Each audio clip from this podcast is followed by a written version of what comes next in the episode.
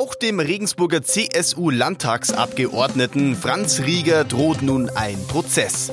Die Staatsanwaltschaft hat Anklage gegen ihn erhoben und die Richterin, die über die Zulassung dieser Anklage entscheiden soll, befürchtet, dass sie befangen ist. Wir blicken aber natürlich auch in den Sitzungssaal 104. Dieser liefert nämlich wieder spannende Nachrichten. Weitere Zeugen stärken Joachim Wohlbergs zwar den Rücken, er ärgert sich aber trotzdem und streitet mit den Staatsanwälten. Herzlich willkommen, liebe Hörerinnen und Hörer. Mein Name ist Sebastian Böhm.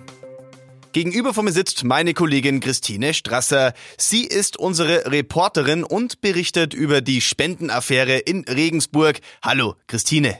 Hallo. Starten wir mal mit Franz Rieger. Dem CSU-Politiker werden Verstöße gegen das Parteiengesetz, Beihilfe zur Steuerhinterziehung und Erpressung zur Last gelegt. Das stimmt, das hat er diese Woche selbst öffentlich gemacht. Sein Anwalt hat dazu erklärt, dass er diese Vorwürfe für haltlos hält. Die Staatsanwaltschaft hat sich noch nicht weiter zu dieser Anklageerhebung geäußert. Wir wissen aber, dass es auch beim Landgericht eingegangen ist und dort wird jetzt über die Zulassung dieser Anklage entschieden werden müssen. Was wird ihm denn konkret vorgeworfen? Ja, was du schon zitiert hast, es geht um Verstöße gegen das Parteiengesetz, Beihilfe zur Steuerhinterziehung und es gibt diesen Vorwurf der Erpressung.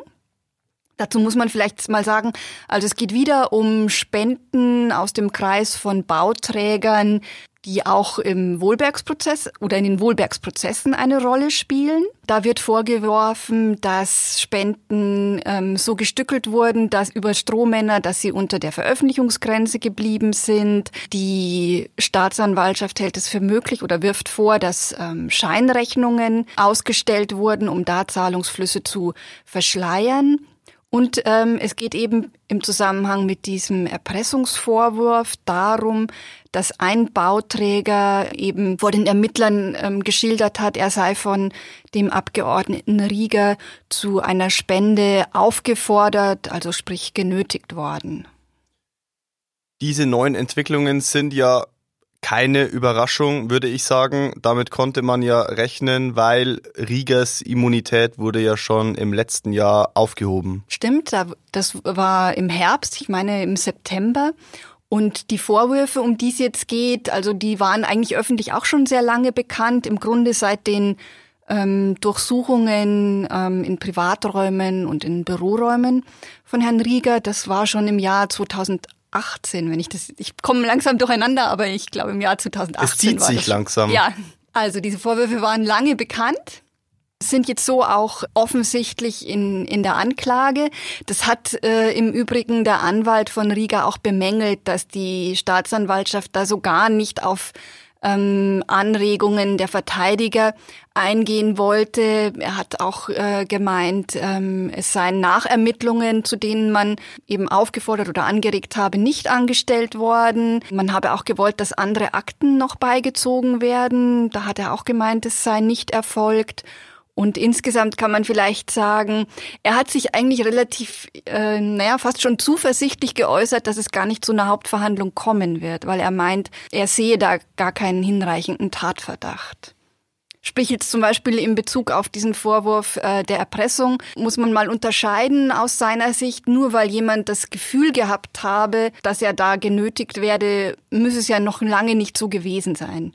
Es gibt auch einen großen Unterschied zu Joachim Wohlbergs, Stichwort Korruptionsvorwürfe. Ja, die gibt es bei Franz Rieger nicht. Das hat aber schlicht und einfach damit auch zu tun, dass es gar nicht möglich ist, ähm, hier Korruptionsdelikte anzuklagen, weil er ja kein Beamter ist.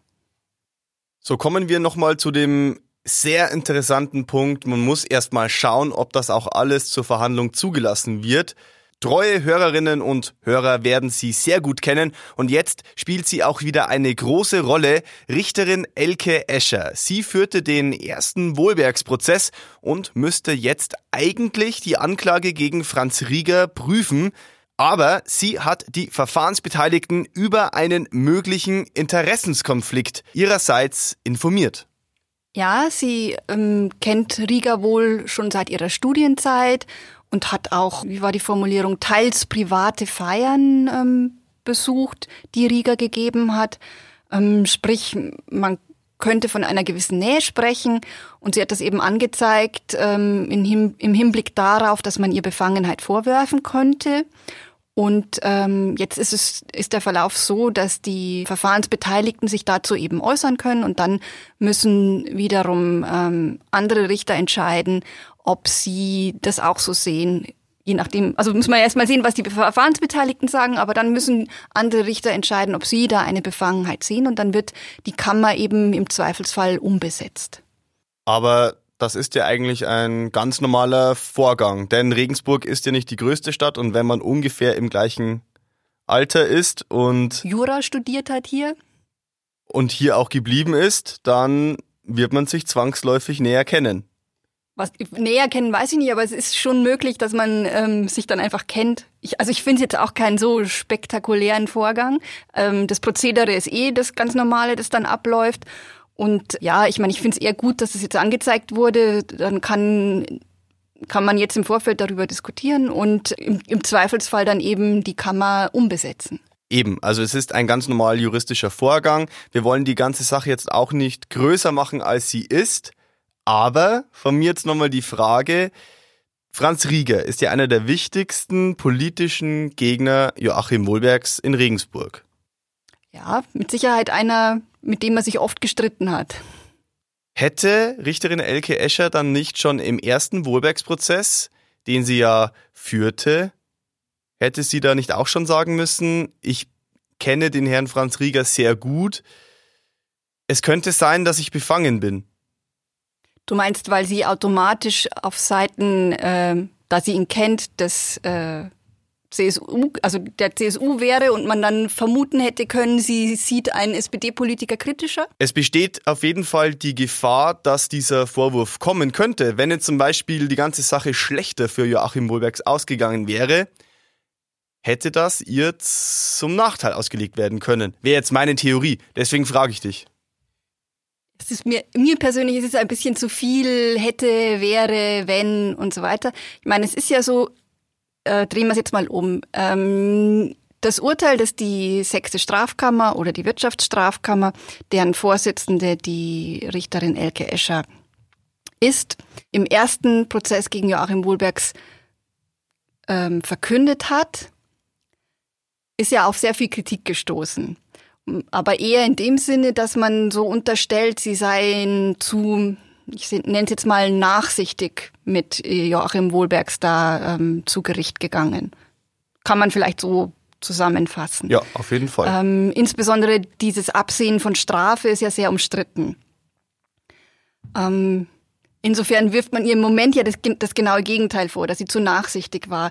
Mit Sicherheit, wenn, die, wenn jetzt härter geurteilt worden wäre, hätte es vielleicht Stimmen gegeben, die sagen, na ja, da gibt's eine gewisse Nähe zur CSU, vielleicht hat man deshalb, der, ich sag's jetzt mal sehr flapsig, einen SPD-Politiker, Wohlbergs ist ja inzwischen nicht mehr bei der SPD, aber ähm, ja. wir wissen ja, dass er es ähm, mal war und dafür auch äh, zum OB ge äh, gewählt worden ist, dass sie damit kritischer umgeht. Also ich glaube, dieses, egal wie dieses Urteil ausgefallen wäre, es wäre so und so auf große Kritik gestoßen, es wäre so und so ähm, vor dem BGH, also es wäre Revision eingereicht worden ähm, und der BGH müsste sich damit beschäftigen. Und das finde ich ist auch kein spektakulärer Vorgang, sondern im, im, im, juristischen Geschäft auch Alltag, dass man ein Urteil prüfen lässt. Das stimmt. Ich finde nur diese Tatsache beachtenswert, dass in einer eher kleineren Stadt in Regensburg, dass da viele Leute eine Nähe zu anderen Leuten haben, weil man sich eben kennt. Und in so einer Spendenaffäre kann das natürlich dann auch ganz schnell wieder ein bisschen, ja, wie will ich es nennen? Ein bisschen brisanter werden. Schon allein die Nähe, die Leute zu anderen haben. Deswegen habe ich es kurz angesprochen. Es wird ja auch oft im Zusammenhang mit den ähm, Spenden angeführt, dass man es eigentlich als Politiker gar nicht vermeiden kann, dass man irgendwann mit den Leuten, die einem Spenden zukommen lassen, ähm, auch zu tun haben wird auf kommunaler Ebene. Ähm, aber ich finde, zu tun haben wird, ist ja nochmal was anderes, als wenn man dann wirklich feststellt, da ist jemand ähm, beeinflusst worden. Das ist schon eine Unterscheidung, die man machen muss. Ähm, oder da hat, hat jemand wirklich ähm, Spenden angenommen und darum geht's ja dann, ähm, wie gesagt, seine Dienstausübung äh, oder gar eine Diensthandlung ähm, davon abhängig gemacht. Da kommen wir jetzt dann gleich noch mhm. drauf. Das ist ein fließender Übergang und überhaupt es, nicht leicht. Es ist sehr schwierig, da eine Grenze zu finden, aber das birgt das ganze Thema Korruption. Es, wird, es, es ist ja auch ein, ähm, ein gewisser Prozess, der dann oft beschrieben wird, bis sich jemand abhängig macht von Gefälligkeit, also Gefälligkeiten fangen früh an und es ist oft auch ein subjektives Empfinden, ab wann da ähm, eine Grenze überschritten ist, ab der es anrüchig wird. Wie gesagt, ich meine, das kennen wir als Journalisten auch, dass man, ähm, dass das sehr subjektiv ist, ab wann versucht jemand auf einen Einfluss zu nehmen, was ist einem zu viel, was weist man zurück. Da sind wir oft in so einem fließenden Übergang. Um dieses Thema jetzt nochmal schnell abzuschließen, also es ist natürlich gut, dass Richterin Elke Escher das angesprochen hat und das öffentlich gemacht hat. Genau, das würde ich auch so sehen. Und jetzt geht es eben seinen ganz normalen Gang. Haben Sie Fragen, Anregungen oder Wünsche? Schreiben Sie uns eine Mail. podcast.mittelbayerische.de Schauen wir also jetzt auf den aktuellen Prozess rund um Joachim Wohlbergs. In dieser Woche wurde an drei Tagen verhandelt. Um was ging es im Sitzungssaal 104, Christine? Es ging um den Komplex, der mit dem Schlagwort nördlicher Rübenhof überschrieben ist. Da geht es um die mögliche Erweiterung eines Nahversorgungszentrums im Regensburger Stadtosten, die sich die, der Investor gewünscht hat. Und ähm, es geht um eine Spende in Höhe von 5000 Euro, die eben geflossen sein soll, um Joachim Wohlbergs dazu zu bewegen, naja, wie soll man es jetzt sagen, sich da ähm, dafür einzusetzen, um damit eine Genehmigung dieser Erweiterung eben zustande kommt. Bleiben wir doch gleich bei diesem Punkt. Am Freitag sagte ein Geschäftsführer eines Erlanger Immobilienunternehmens aus. Dieses Immobilienunternehmen hat sich praktisch um dieses Nahversorgungszentrum gekümmert. Und da wurde es ein bisschen brenzlig für Joachim Wohlbergs, oder?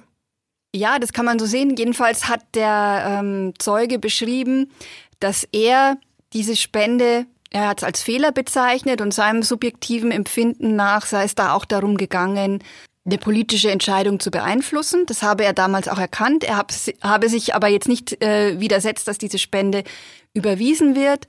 Und ähm, vor diesem Hintergrund hat er, so wie ich das jetzt verstanden habe, inzwischen auch einen Strafbefehl akzeptiert. Den muss das Amtsgericht aber noch erlassen. Also das ist noch im Gange. Jetzt kommt von mir die Frage, will man denn als Unternehmer denn nicht immer eine positive politische Entwicklung beeinflussen, wenn man einem Politiker Geld spendet? Du meinst, die Motivation des Spenders ist die eine Sache und ob der Spendenempfänger das auch tatsächlich erkennt und ob ihm das bewusst ist, ist eine andere.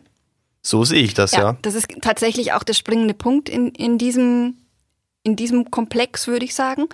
Muss man vielleicht ein bisschen ausführlicher erklären, was die Staatsanwaltschaft in der Anklage ähm, sehr herausstellt, ist eine Mail, die unternehmensintern in eben diesem Erlanger Immobilienunternehmen versandt wurde.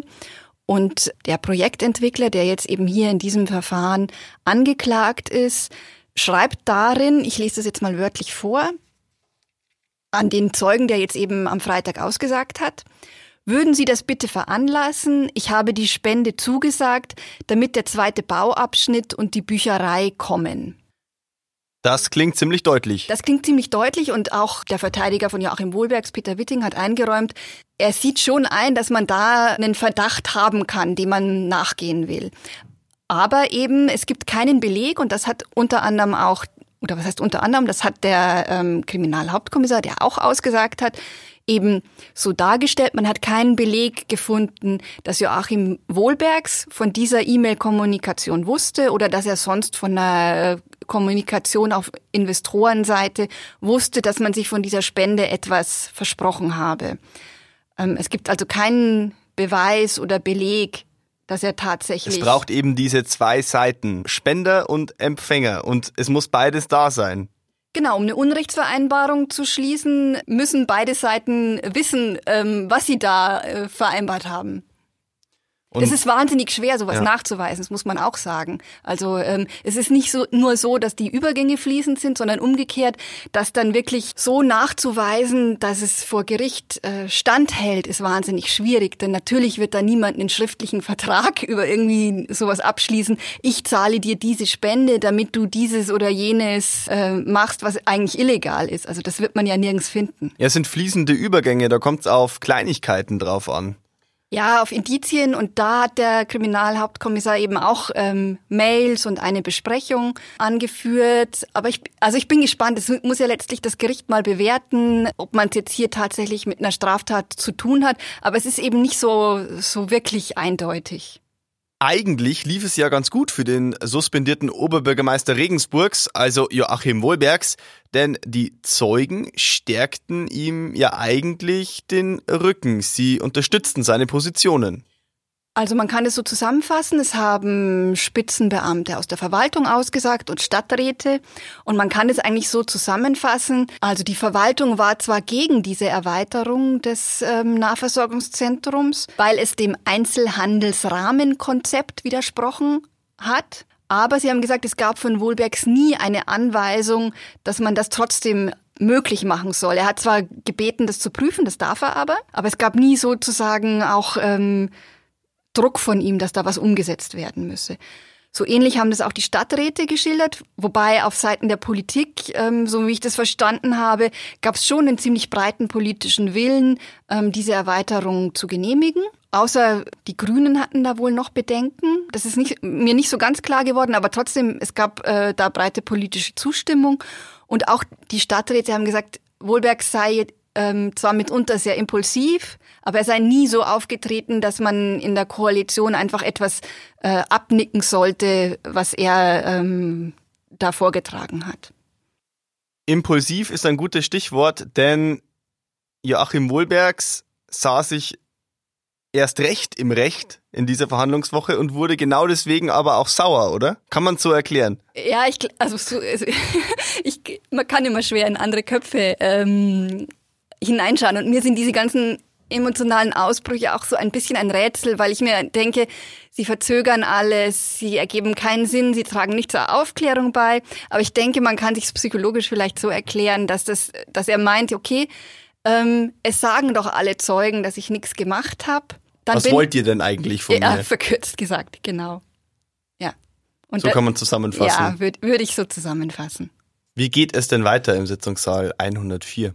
Ähm, nächste Woche sind drei Verhandlungstage geplant. Ähm, das ist ganz interessant. Am Dienstag soll zunächst der, ähm, muss, ich, muss ich richtig sagen, der Schatzmeister der Bundes-SPD aussagen. Und dann steigen wir in die Beweisaufnahme wieder ein, was den Komplex auf der Platte angeht. Und wir werden natürlich auch in der nächsten Woche wieder darüber sprechen. Ich danke dir für deine Einschätzungen, Christine. Alle aktuellen Entwicklungen, Updates sowie den Newsblog aus dem Landgericht finden Sie auf mittelbayerische.de. Ich hoffe, wir hören uns auch wieder in der nächsten Episode hier in unserem Podcast Sitzungssaal 104.